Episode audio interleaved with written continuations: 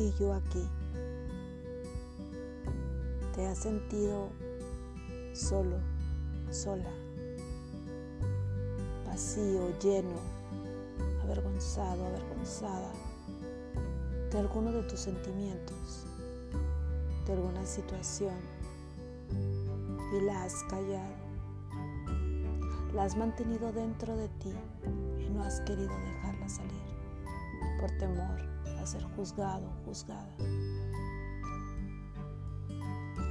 Este podcast está hecho para todas esas personas que por temor callamos y omitimos nuestros sentimientos. Y yo aquí te espero.